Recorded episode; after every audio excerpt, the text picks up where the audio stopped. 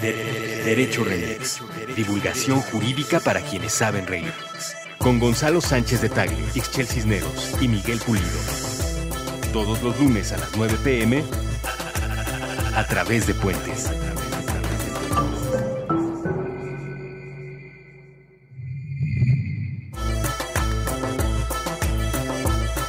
Buenos días, buenas tardes, buenas noches, bonita madrugada o cualquiera que sea esa referencia de tiempo en la que se encuentren escuchando este su podcast de divulgación favorita, Derecho Remix.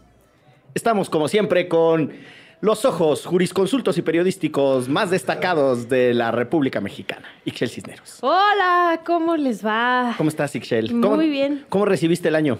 Este, bien, con la familia, esperando que este año sea mejor, aunque lo dudo, pero ojalá y sí. No, bueno, le duró cinco segundos. segundos el optimismo. Y está también Gonzalo Sánchez de Tagle, el abogado más rasurado de diversas colonias. Estoy afeitado como Sin propósito, mustache. como propósito de año nuevo. De verdad, Este, estarás así sin pelo facial el resto del año. No, no, no, me durará un par de semanitas nada más. Eh, ustedes no pueden observar, por supuesto, porque están escuchando, pero pueden imaginar que Gonzalo se ve como un puberto con... Un párvulo de 14 a 16. Exacto, por ahí. Y también está aquí Gonzalo en los controles, quien nos ayuda con la producción de este bonito podcast. Feliz año, querido Gonzalo, también. Y bueno, ya saben que Derecho Remix es este podcast que hacemos de divulgación jurídica. Pueden encontrar todos nuestros programas en donde abordamos diversos temas de la realidad mexicana. Le vamos dando una suerte de referencia al contexto nacional con información jurídica bonita. Eh, es el programa favorito de la comunidad judicial mexicana, desde ministras y ministros de la Suprema Corte hasta abogados en formación. Eh, nos encuentran también en las redes sociales de Puentes MX y por supuesto en la página de puentes.mx. Ustedes antes escuchaban la referencia a puentes.me, ahora ya está el dominio de puentes.mx, Ándele. en donde pueden escuchar este bonito podcast. Exacto. Y el episodio con el que hemos decidido iniciar el 2018 es de relax. Vamos apenas agarrando ritmo en el inicio del año y abordaremos Todavía con alcohol en la sangre. todavía medio teporochos co- por aquello del Guadalupe Reyes. Que mañana Eh, finaliza. mañana termina. Qué ¿Vas- triste. ¿Lo vas a cumplir? Pues esperemos, ¿no? Híjole, yo tengo Por un eso- fiestín muy bueno. Por eso traes esa botella en la mano. Exactamente, sí. Ahorita que den las 11 para empezar a mezcalear. Para no Eh, perder el hilo. El- Mezcamaicas, como las que hay aquí en el refri. Y las que pueden encontrar en diversas partes. Pero bueno. Ya se las acabó Gonzalo, según me informan. Bueno, pues vamos a hacer un programa de bonitas recomendaciones y vamos a empezar con la bonita recomendación eh, cinematográfica, literaria o no sé, eh, periodística. O, ¿Cuál es la recomendación que nos trae Ixchel Cisneros? Ay, pues mira, yo tengo dos, pero la primera es la que estoy viendo ahorita, ahorita, ahorita, ahorita. Voy este, como en el capítulo 4 y se llama Mind Hunters. Está en Netflix y es una producción de Netflix. Y como ya les había contado yo en otro podcast, a mí me fascinan los programas de muertitos. Esto no quiere decir que me gusten los de zombies y esas cosas. No, me gustan muertitos de verdad. O sea, la los de realidad. crimen. Exacto. Y mm, pues que tenga mucho que ver con la investigación y la médica forense y esas cosas. Y este está súper bueno porque es literal eh, unos personajes del FBI que, bueno, que entrevistan a asesinos seriales. Y esto, este, pues lo hacen, digo, mucho antes. No me he fijado exactamente la fecha, pero haz de cuenta que es como por ahí de los 80, por lo que se ve en la serie, para darse cuenta de cómo, 70, 80, Por las sombreras de los personajes. más o menos, más o menos. Pero eh, se empiezan a dar cuenta de que tienen que entender cómo es la mente de los criminales, ¿no? Para poder, este, pues, contrarrestarlos o algo así, o poder detenerlos. O- entonces van y los entrevistan en la cárcel. La neta está súper crudo, pero súper, súper bueno. Es más, la primera escena, uff, se las recomiendo de principio a fin, porque uno de ellos es eh, eh, negociador cuando hay así rehenes y este tipo de cosas. Y desde la primera escena dices, esta serie Vale cada Te atrapa. segundo. Sí, sí, sí. No, bueno, es que además estás, pero si salivando de la de que ya quiero acabar el podcast para irme a mi casa a verla. Literal, literal, ya bajé los capítulos a mi celular y en el metro vengo acá viendo como debe de ser. Ya, ya no convives. Hay una mm, hay un desarrollo de este género periodístico, pe- periodístico, de este género este que es el policiaco, que bueno, pues, que en la novela negra y un montón de cosas, que además permite ir desarrollando secuencias, o sea, como los personajes van teniendo distintas historias, ¿no? Por ejemplo, este Velasco Shine, ¿no? Que es un personaje de es un detective privado de Paco Ignacio Taibo II, que es muy singular y a mí Que son buenísimos. a mí creo que es el, o sea, el personaje que más me gusta leer. A, a Velasco. Ajá, Hay un libro totote que es casi tan gordo como la Biblia, que es todo Velasco Arán, y es, eh, es- vamos, lo agarras y bueno, ya les voy a spoilear aquí, les voy a un, un anuncio de, de arruinamiento. Eh, en algún momento el Paco Ignacio Taibo mata a Velasco Arán.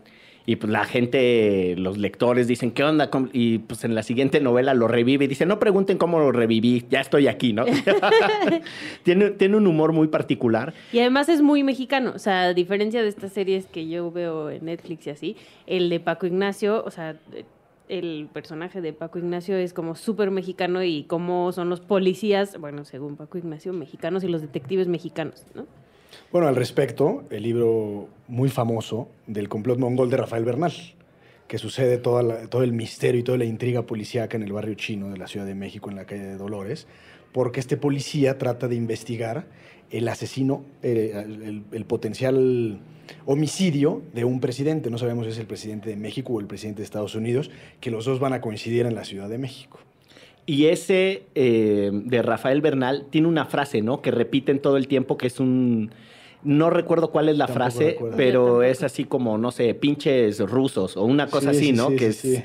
que es reiterada. Yo ese lo leí en algunas vacaciones justo decembrinas de, de hace muchos años, el del complot mongol, que me hace pensar también en otros autores mexicanos eh, como Elmer Mendoza, que también tiene sus series detectivescas que son buenísimas.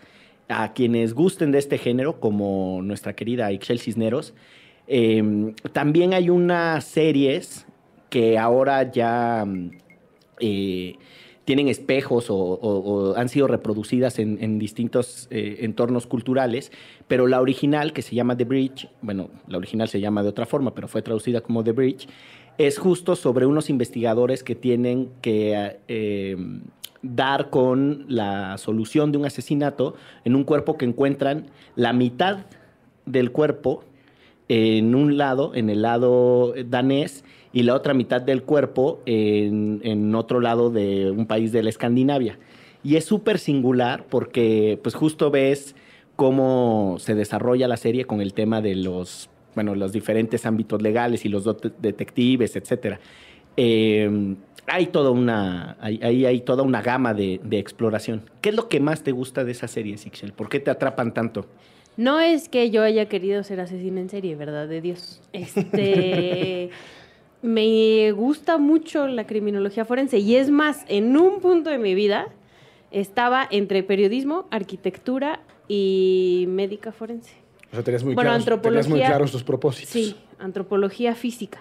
Este, y fui a la ENA a ver, es que ahí- es donde impartían antropología física, porque además cuando yo estudié no era tan popular, ahora creo que ya hay un montón de universidades y escuelas que dan este, criminología forense, porque además lamentablemente tenemos un montón de muertitos en este país y se necesitan un montón de criminólogos, pero eh, en ese entonces no era tan popular. Y sí fui y al final, bueno, por azares del destino terminé en el periodismo, pero me gusta muchísimo.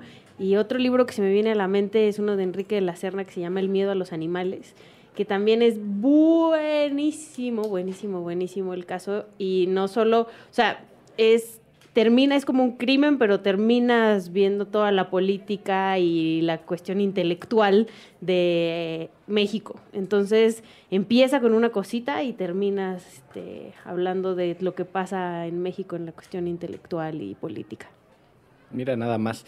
El, yo creo que el, el tema este de los, de los programas y las series de televisión que además tienen como un rush, ¿no? Como que es un género que se permite justo para tener esta sensación de vértigo. ¿no? El thriller y... Y hay un canal, o sea, hay un canal que se llama Investigation Discovery, que es literal donde pasan 24 horas mis programas de muertitos. Y ahí en Investigation Discovery son puros casos reales.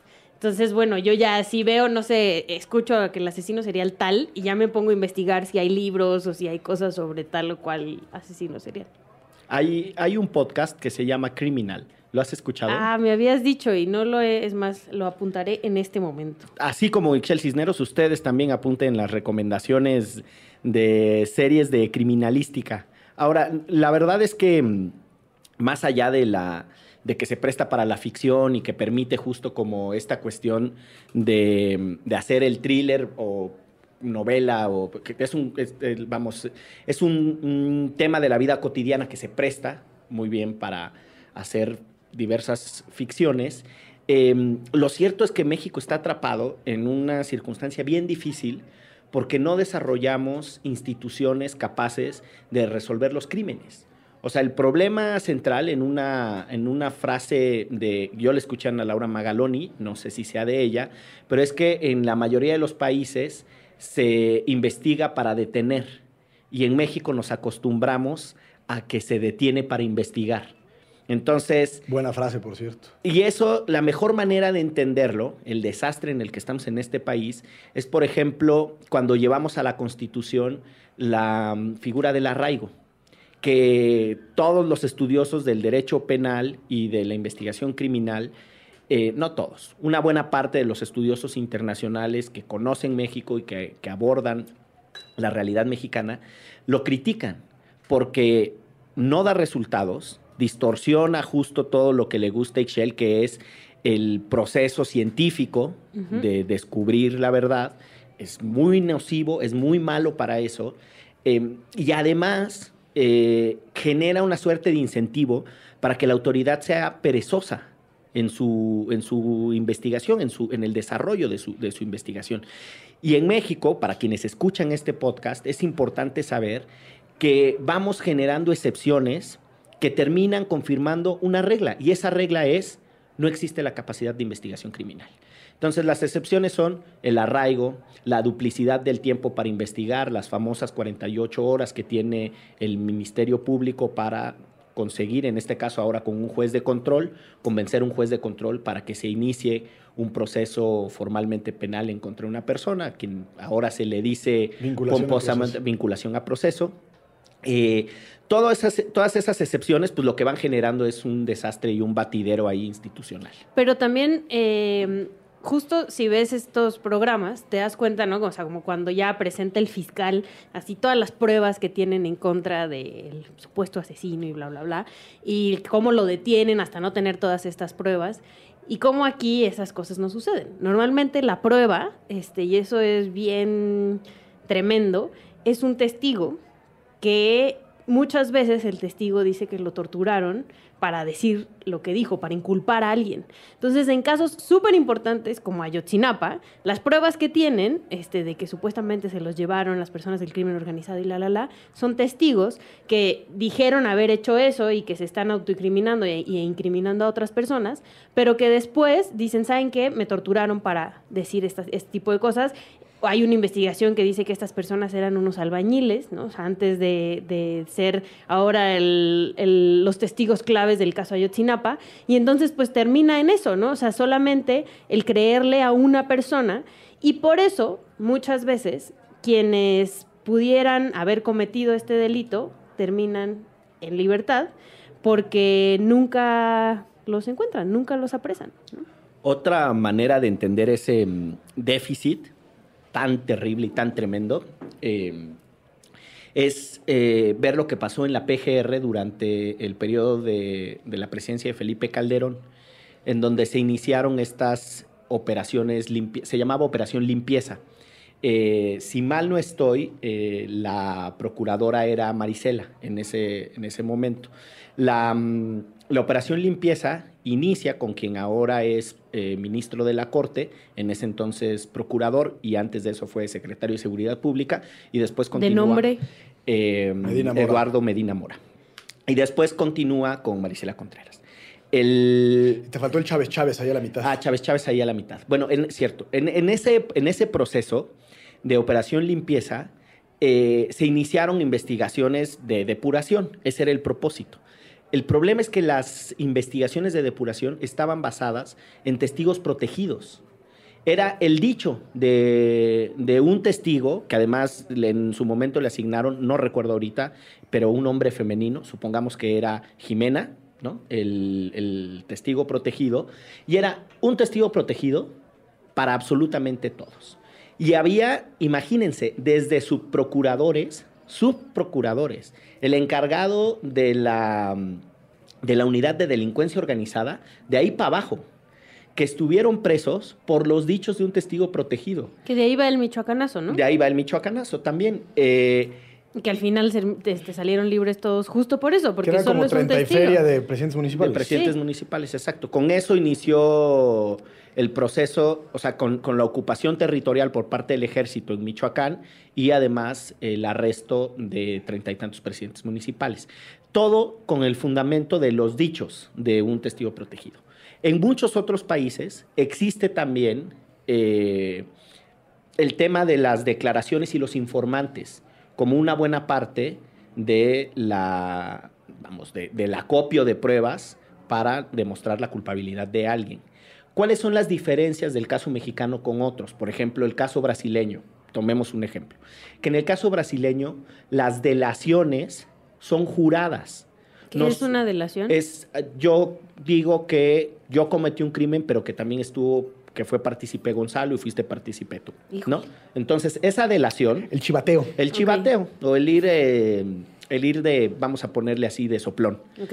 Pero no solo pequeñas diferencias, que son muy importantes. No solo tiene que ver contigo, y ojo, no es una autoincriminación. En casi todos los sistemas legales las autoincriminaciones están prohibidas.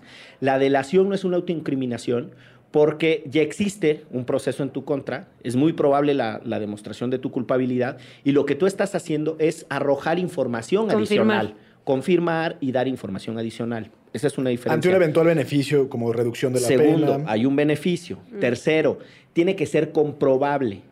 La información que tú estás dando tiene que ser verificable. Porque si falseas información, estás cometiendo otro crimen. Entonces, lejos de obtener el beneficio, que era el punto número dos, obtienes un castigo más alto, que sería un punto número cuatro. Entonces, nosotros no tenemos eso. O sea, aquí sí puedes decir fui yo y mis compas y ya.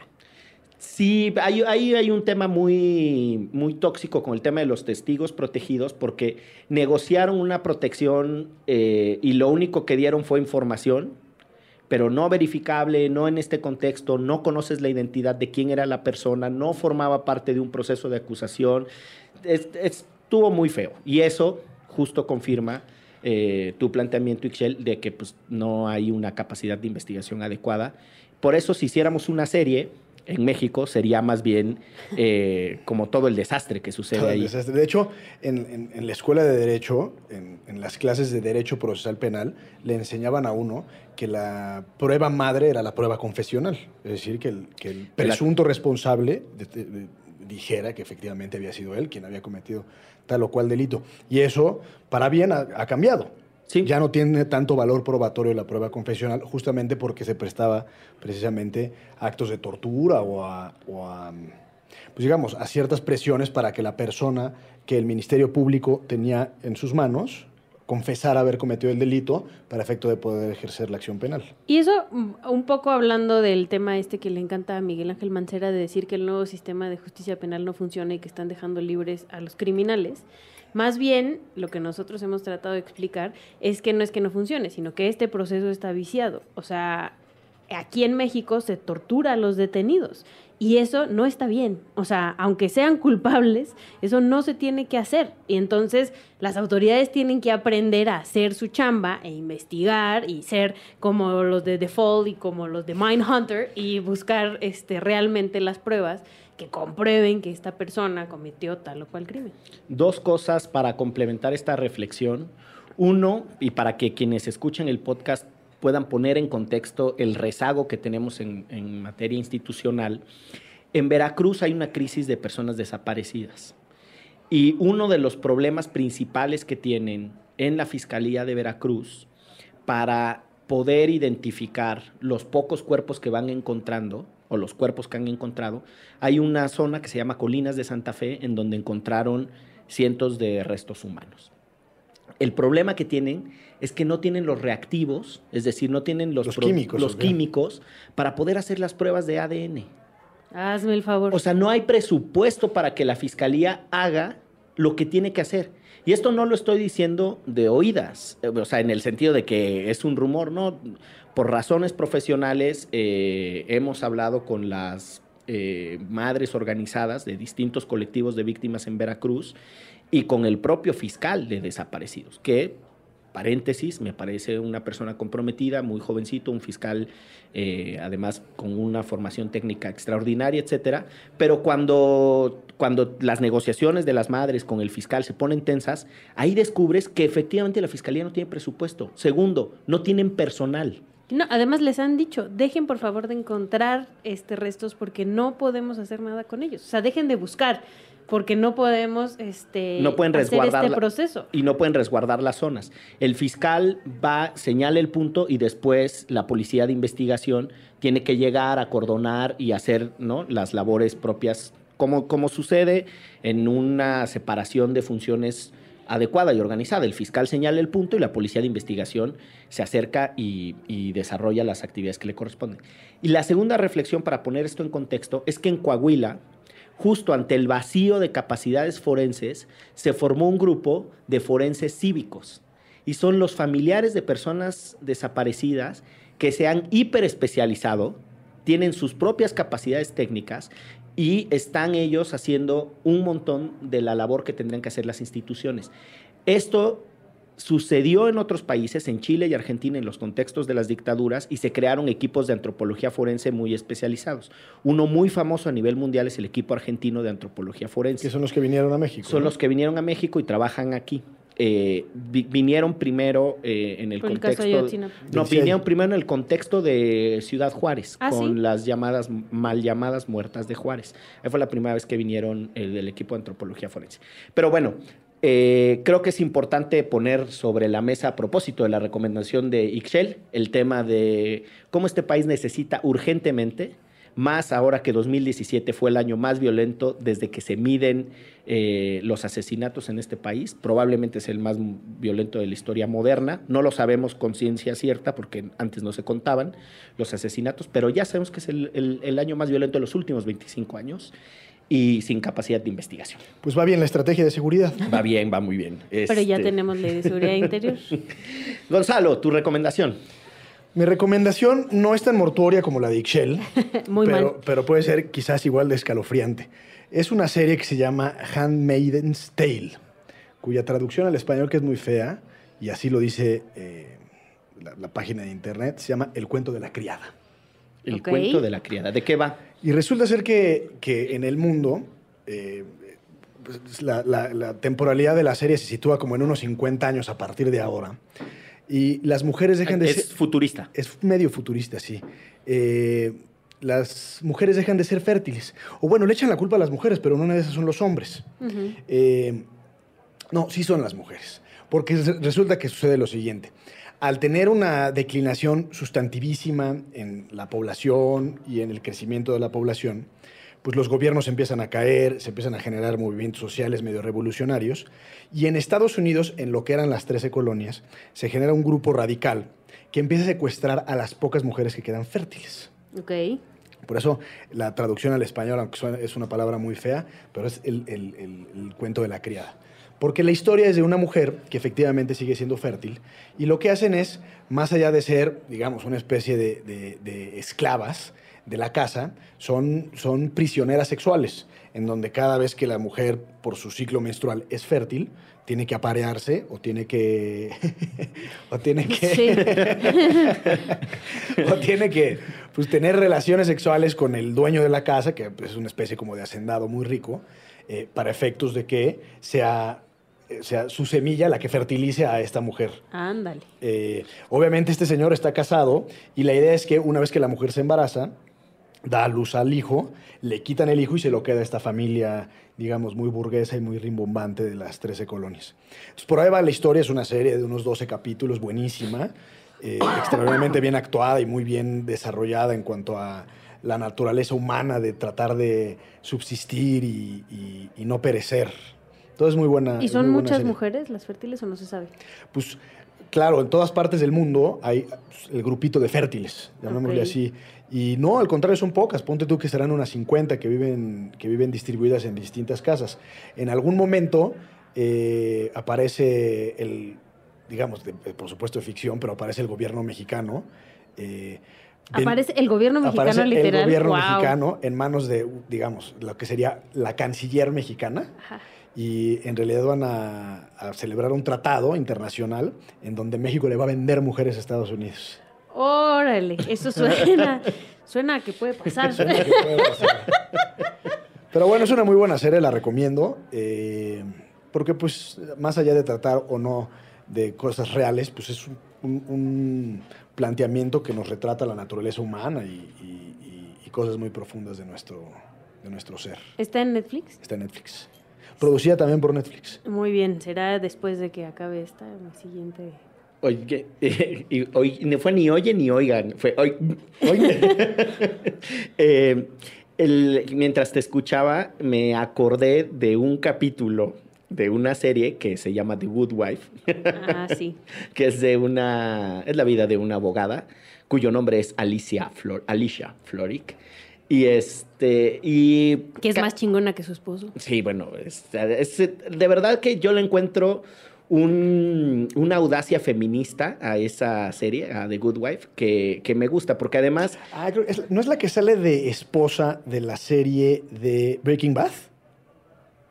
ya me confundiste, pero No, bueno, no, no. no olvidemos, mi referencia. Pero bueno, cada, cada episodio van abordando Que no vi distintos temas. Bad, lo siento. Y hay, y Ya hay sé, ya sé, ya sé, ya y hay un episodio que trata justo sobre eh, la subrogación de vientres, en donde el, el tema justo tiene que ver con la naturaleza humana, eh, una chica que está subrogando el vientre y hay un contrato en donde pues, la pareja que le pide que, que tenga A su eh, hijo. a su hijo, se entera que, que el niño viene con una deformación que le va a impedir o le da muy pocas probabilidades de vida, no que le va a impedir vivir, tiene muy pocas probabilidades de vida. No. Y entonces el, el caso va mezclando el derecho contractual eh, con otras, con un montón de otras consideraciones, consideraciones médicas, etcétera.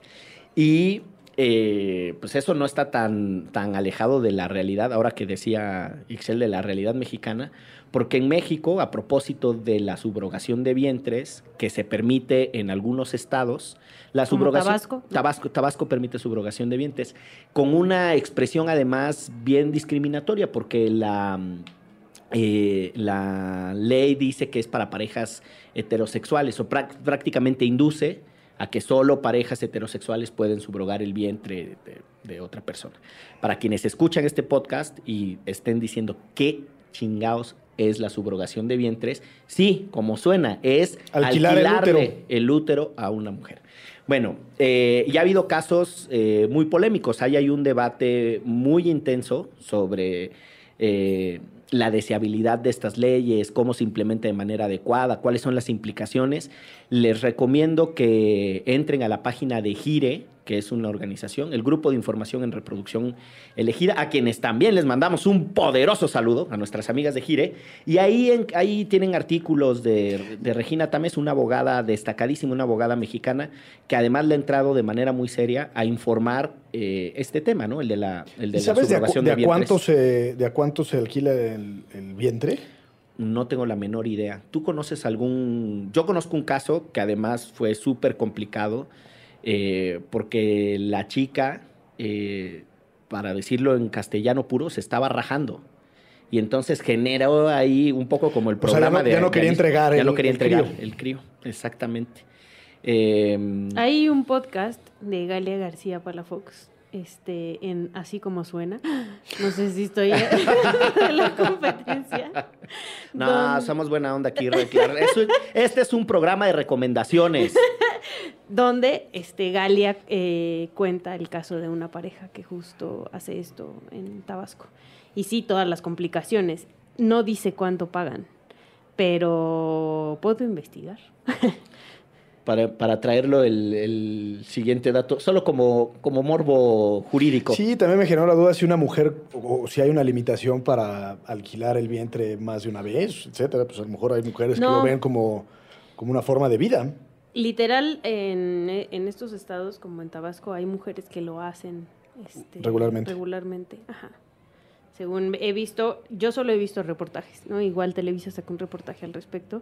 Y sí, o sea, es un grupo de mujeres, ¿no? Hasta viven en una casa, que Pero- son como del, es como una empresa, Sí. literal, que tiene a estas mujeres que prestan su vientre. La evolución de la nodriza en el siglo XXI. Pues sí, más o menos, ¿no? Porque está más tremendo, ¿no? Sí, la, no, la- por la eso, por leche, eso. pues, este, no es tan invasivo, diría yo, Claro, que andar claro, nueve claro. meses con un bebé que no es tuyo en tu panza. Y por otra parte, la otra reflexión que me inspiró tu, tu recomendación, Gonzalo, es eh, la Corte acaba de resolver un caso sobre discriminación eh, de una mujer que eh, solicita la asistencia médica para una reproducción asistida, ¿no? Eh, es un caso de, de infertilidad y hay tratamientos, ¿no? De, de asistencia para la fertilidad. Y el reglamento del hospital establece una causal de excepción de arranque, que es La que- edad. la edad, que si tiene más de 35 años está automáticamente descartada. Y eh, uno podría pensar eh, pues que una, una causal de exclusión para solicitar algún tipo de beneficio, eh, pues es razonable, ¿no? Una causal de exclusión cuando pues no tiene viabilidad médica o está totalmente descartado, porque además pues, los tratamientos son altamente costosos y uno podría pensar que, que es razonable. Lo que la Corte terminó resolviendo es que este Discriminatorio. es discriminatorio porque pues, no tiene ninguna razonabilidad eh, simplemente establecer una línea en función de una condición tan arbitraria como lo es el simple paso del tiempo. ¿no? Eh, Había otra, otra causa que la Corte no determinó inconstitucional, que es el hecho de que la, la mujer ya tuviera otros hijos. en el mismo caso. En el mismo caso. Entonces, es importante ahí porque, pues bueno, de repente hay ciertas cosas que las series plantean como casi que una cuestión de ciencia ficción y la verdad es que el derecho, y no el derecho en abstracto, el derecho mexicano, pues ahí tiene las narices metidas, ¿no? Justo estaba ya, me puse a buscar y una nota de di- dinero en imagen. Este, dice que el costo oscila entre, para los padres entre 500 mil y 700 mil pesos. Y la cantidad que recibe la mujer gestante va entre los 150 mil y los 270 mil pesos. Eh, lo dice Iván Davidov, representante legal de Care Subrogacy Center México. Vale. Pues Entiendo que el, el resto es para pagar el tratamiento. Y, y supongo que a la empresa, ¿no? También se lleva una parte la empresa que tiene a estas madres ahí. Pues le valdría más la pena ser prestadora de servicios independiente, ¿no? Que no sé cómo esté la ley en Tabasco y Sinaloa, según leo en esta nota, que son quienes lo tienen aprobado. Y, pero creo que el caso de Sinaloa tienes que demostrar que tienes una incapacidad médica. O sea, para que la subrogación sea autorizada. Que la La madre o el padre efectivamente no puedan tener hijos. Exactamente. Mm. Eh, pues bueno, con esto hacemos una primera pausa de este primer episodio del año 2018. En Derecho Remix les deseamos muy buenas vibras eh, y ahorita volvemos después de esta pausita.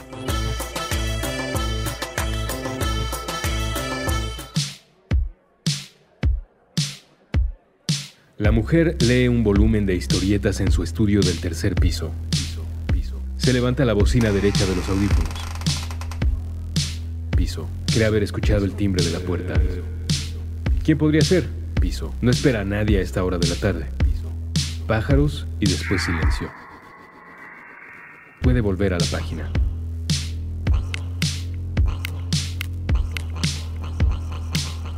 En las viñetas que la mujer tiene frente a los espejuelos, un hombre dedica la jornada a espiar a sus competidores. El negocio de la pintura vinílica no es lo mismo desde el año fiscal previo. Se necesitan medidas radicales. La intención de no ser descubierto o reconocido hace al hombre caminar al interior del cine. Piensa que desde allí podrá enviar mensajes a sus socios con mayor comodidad. La atención del sujeto está en la pantalla que tiene en la mano, no en la que llena de luz la habitación. En la película, una mujer tiene un álbum para niños sobre el regazo. En ese cuarto hay varias literas y ella está al centro, en una silla de madera. Vestido azul marino tiene estampadas unas flores rojas grandes. Los chicos escuchan la historia que sale primero de la página para salir después de sus labios. Había una vez un hombre que vivía enojado con el mundo.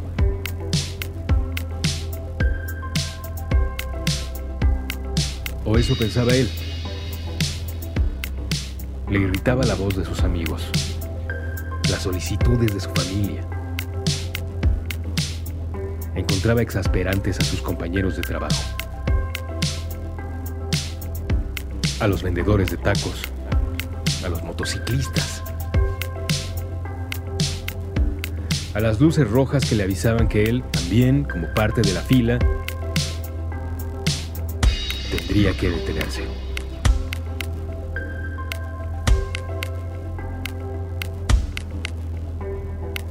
Un día, antes de llegar a su cubículo, encontró una libreta. Buscó entre sus colegas al propietario. Ninguno admitió ser dueño del cuaderno. Pasaron semanas y nadie se acercó a su cubículo a preguntar por el artículo extraviado. Otro día, el hombre tuvo curiosidad lectora. Lo que encontró entre una mayoría de páginas blancas fue un instructivo. Y el sujeto no pudo hacer más que seguirlo, como si una voluntad externa estuviese a cargo de sus decisiones. Realizó las acciones indicadas por el cuaderno. Fue complicado seguirlas la primera vez. El esfuerzo le hizo sudar. No estaba acostumbrado a hacer lo que esos renglones le indicaban. Comparaba la sensación a encontrarse en otro país cuya lengua le resultaba desconocida. Pero realizar la tarea una vez le permitió llevar a cabo tres repeticiones. Y esas tres se convirtieron en cinco. Y cinco en diez. Diez en hábito. El mandato del cuaderno extraviado señalaba. Durante una hora. Una vez a la semana. Solo una hora. No más. El poseedor de esta libreta deberá escuchar a otro ser humano. Puede ser un amigo cercano, un desconocido o cualquier cosa en medio. El poseedor del cuaderno no interrumpirá a su interlocutor. No tratará de contradecir sus puntos de vista. No buscará imponer al otro su visión del mundo. Por el contrario, dedicará esos minutos a tratar de hacer propia la perspectiva ajena. La repetición le permitió comprender que no era un humano enojado con la vida ni con sus amigos, que la mayoría de sus compañeros de la oficina eran buenos tipos con deseos similares a los suyos. No, no estaba enojado con los demás, sino con él mismo, porque dejaba pasar los días sin hacer las cosas que más le gustaban. Piso, que más le gustaba. Piso, que más le gustaba. que más le gustaba. Piso, que más le gustaba. Piso.